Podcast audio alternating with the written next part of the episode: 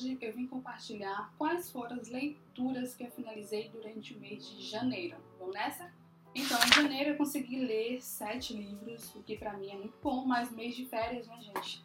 Mês de férias é isso aí, a gente aproveita para ler algumas coisas que a gente tem interesse, que não tem tempo depois, aproveita para dar uma, uma adiantada aí na lista de livros, uma lista infinita de livros para ler, né? Então vamos lá, eu li o Ideias para Adiar o Fim do Mundo, Talvez Precisemos de um Nome para Isso, O Mundo que Habita em Nós, Maus, História de um Sobrevivente, li também Mostre Seu Trabalho, Roube como um Artista e A Vida Invisível de Eurídice Guzmão. No geralzão, dá para perceber que eu li muito de literatura brasileira contemporânea, o que para mim é maravilhoso. Leituras bem mistas, porque eu li ensaios, eu li poesia, eu li história em quadrinho, eu li não ficção e li também ficção. Inclusive, ler mais ficção é um dos meus planos de entretenimento e cultura para 2020. Em janeiro eu compartilhei esses planos aí gerais de entretenimento e cultura. Vou deixar o link do conteúdo na caixa de informações para quem quiser conferir. Mas vamos lá, vamos falar um pouquinho de cada leitura aqui. O Ideias para Adiar o Fim do Mundo é do Ailton Krenak. Ele é um ativista da causa indígena e esse livro ele reúne textos e palestras partes de entrevistas que Ailton deu aí ao longo da vida. E os três são três textos, três textos que para mim são bem impactantes e bem pertinentes para ler nos dias atuais. Os três textos eles chamam a atenção para gente, para a Terra, né, para nossa relação com a Terra e aí com o meio ambiente no modo geral. E também nos chama atenção para as diferenças, diferenças culturais, de etnias e outras diferenças tantas, né? Porque nós vivemos em um mundo que é plural, um mundo que é feito por pessoas diferentes e às vezes a gente esquece isso. E a gente sabe também que a marcação de diferença, ao invés de ser visto como algo positivo, muitas vezes é visto como algo negativo e gera conflitos aí há mais de anos. E aí um dos questionamentos que eu mais gosto que o Krenak faz nesses textos é o seguinte: que humanidade é essa que para viver dizima, extermina, acaba com o outro, o outro que é diferente. É um livrinho rapidinho de ser lido, apenas três ensaios que, que com certeza vão acender ali algumas luzes, vão reacender alguns questionamentos, o que eu indico super a leitura com certeza. O outro livro que eu li foi Talvez Precisemos de um Nome para Isso, da Stephanie Borges. Esse é um livro de poesia.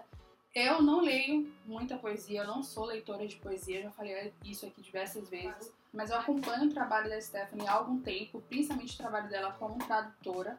Ela já traduziu alguns livros de Bell Hooks aqui pro Brasil. E quando ela lançou o livro dela, eu fiquei bastante feliz e falei, ó, vou lá, vou conferir as poesias da Stephanie. E eu acho bacana o livro da Stephanie porque é uma poesia muito contemporânea, é uma poesia que é também uma prosa, é uma mistura aí de, de um pouco de tudo. Acho que não dá para definir, é uma coisa meio híbrida e eu gosto muito disso, porque sai um pouco da caixinha. Então é algo bem contemporâneo, bem diferente de ser lido e muito político, porque a Stephanie ela usa o cabelo, principalmente o cabelo crespo, a transição capilar para falar sobre política, para falar sobre opressão, controle de corpos, controle de subjetividades, principalmente de corpos e de subjetividades de mulheres negras. Então é um livro muito atual, um livro muito contemporâneo e que com certeza eu indico para quem quiser ler e, gente, detalhe, tá bem baratinho na Amazon, bem baratinho mesmo o book, coisa de 6 reais, se eu não me engano. E você também pode adquirir através do site da editora, eu vou deixar todos os links na caixa de informações. O outro livro que eu li foi O Mundo que Habita em Nós, da Liliane Prata. Eu acho que muita gente conhece a Liliane do YouTube, porque ela tem um canal bem bacana que chama Canal da Lili, em que ela fala sobre literatura e filosofia. Eu já falei algumas vezes aqui da Lili, dos vídeos dela, do podcast que ela tinha. E quando ela lançou esse livro, que é um livro que mistura literatura e filosofia, numa discussão bastante contemporânea, em que a gente vive em um mundo muito agitado, de um mundo que nos demanda interações a todo momento. Como lidar com tudo isso, né? Com as tensões, com esse mundo tão intenso. Eu gostei muito, foi uma leitura que eu fui fazendo bem aos poucos. Eu comecei a ler em 2019, só fui terminar agora em 2020, porque é um livro que, inclusive, chama outras leituras, ela traz muitas referências literárias, filosóficas e também ela traz dicas de música. Então, são leituras dentro de uma leitura e também acaba que vai aumentando a nossa lista aí de livros para ler, de coisas para conhecer. Gostei muito, são duas temáticas que eu amo: literatura e filosofia, reflexões contemporâneas sobre essa vida agitada, sobre como nos encontrar em meio ao caos, em meio à internet, né? Esse excesso de informação. Então, gostei muito, super indico. Sem dúvida, aí foi pra minha lista de favoritos da vida. O outro livro que eu li foi HQ Mouse, História de um Sobrevivente, é, do Art Spiegelman. Esse é um, uma história em quadrinho que é um clássico clássico, já considerado um clássico das histórias em quadrinhos. E foi o livro de janeiro do Clube do Livro Alagoinhas. Vai contar a história do pai do Art, que é o Vlad, que ele é um sobrevivente de, do Holocausto de Auschwitz. E, gente, muito, muito impactante, uma leitura realmente que marca. Eu fui bem inocente, confesso. Eu pensei, ah, vai ser uma história em quadrinho, apesar de ter um tema forte, vai ser uma história em quadrinho, vai ser algo leve. Me enganei. Me enganei, legal o Art literalmente desenhou, entendeu? Desenhou a história do pai.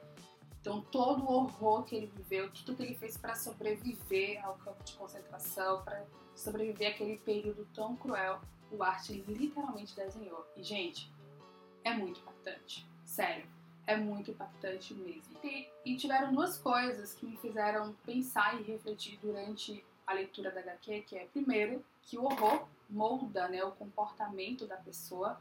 Então, o Vadek foi moldado devido aos anos que ele passou né, no campo de concentração, mas também não quer dizer que por ele ter passado por tanto horror ele vai se tornar uma pessoa mais empática, uma pessoa mais compreensiva. Ao contrário, a gente vê que ele é, ainda tem certos preconceitos, a gente vê que ele é racista e isso é muito interessante de observar porque a gente percebe que, né, não é porque ele passou por tanto horror que ele vai ter empatia pelo outro, pessoas que estão em situações diferentes da dele. E uma outra coisa que eu achei bastante interessante foi o fato do arte, né, de se colocar também na história em quadrinho, então em diversos momentos ele é personagem da história em quadrinho, e a todo momento ele meio que tem um sentimento de culpa, de culpa por levar de certa maneira uma vida boa, uma vida muito diferente daquele, da que o pai, né, do que a mãe dele teve, ele se sentiu culpado por não ter passado pelos mesmos problemas, por não ter passado pelo mesmo horror que os pais dele. Então, assim, uma HQ maravilhosa, sem dúvida, um clássico que merece ser lido. E aí depois eu li dois livrinhos de desenvolvimento pessoal, dois livros que eu já queria ler há bastante tempo. Mostra o trabalho e Hobby como artista, são livros do Aust Cleon. E eu acho que foram duas leituras bastante pertinentes para mim, para o momento atual da vida. Eu estou realmente querendo levar mais a sério o projeto de conteúdo.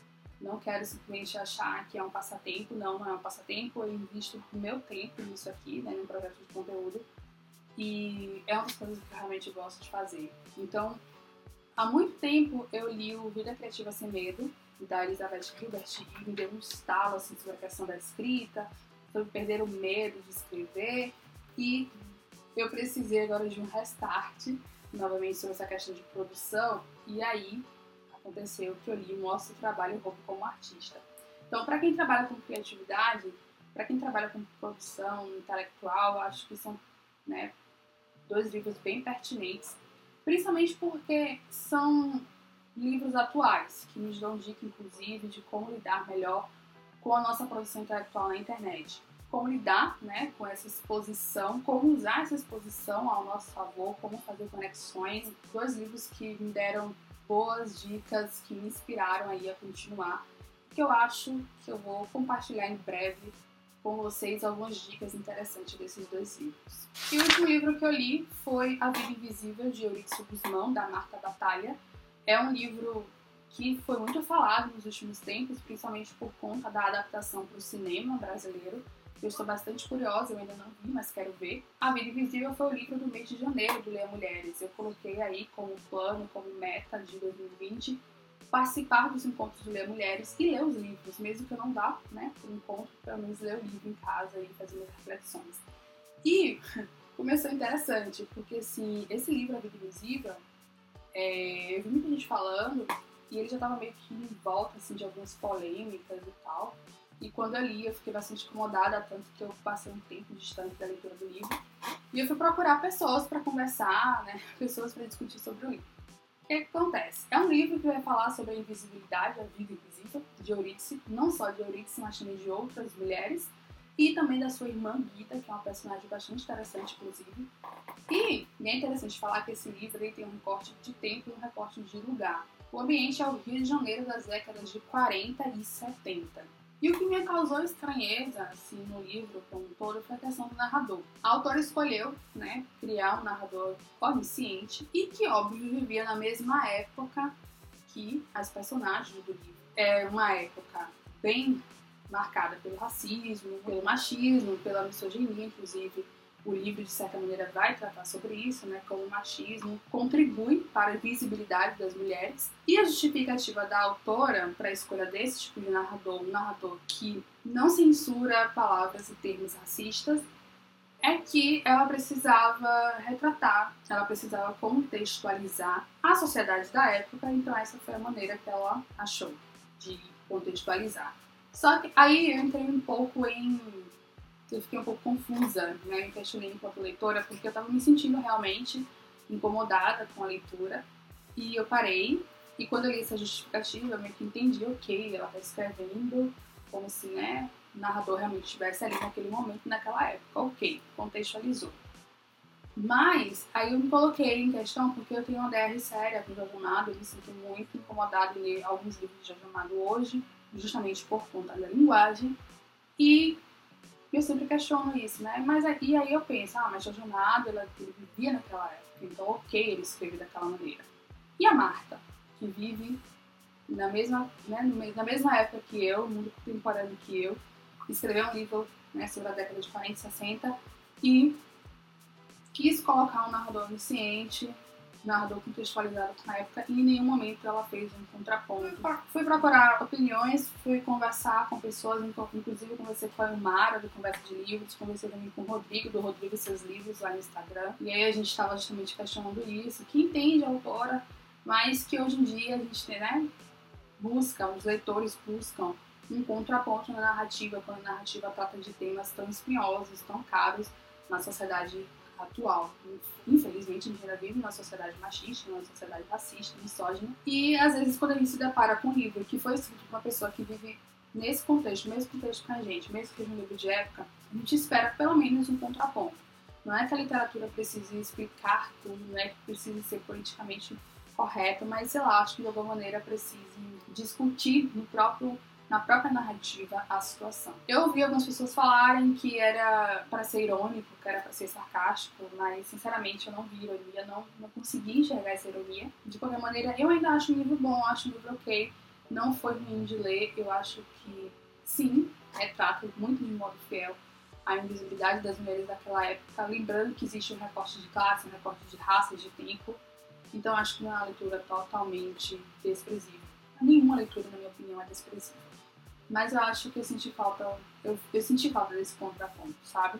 Não me senti tão confortável com a leitura e, consequentemente, não me senti tão instigada a continuar a ler. Eu realmente passei um tempo sem ler, depois voltei e aí conversei com algumas pessoas e resolvi continuar a leitura. Estou muito curiosa para ver o filme porque várias pessoas falaram que o filme dá um salto assim na história, que é muito melhor do que o livro, que é um caso raro, né? Mas, enfim, depois se eu realmente ver o filme, eu quero muito ver o filme agora que eu de ler o livro, aí eu conto pra vocês, certo? Então esses foram os livros que eu li durante o mês de janeiro. Me conte aí o que você leu durante o mês de janeiro, vamos conversar, vamos continuar o papo sobre livros e leituras. Beijão, até a próxima, tchau!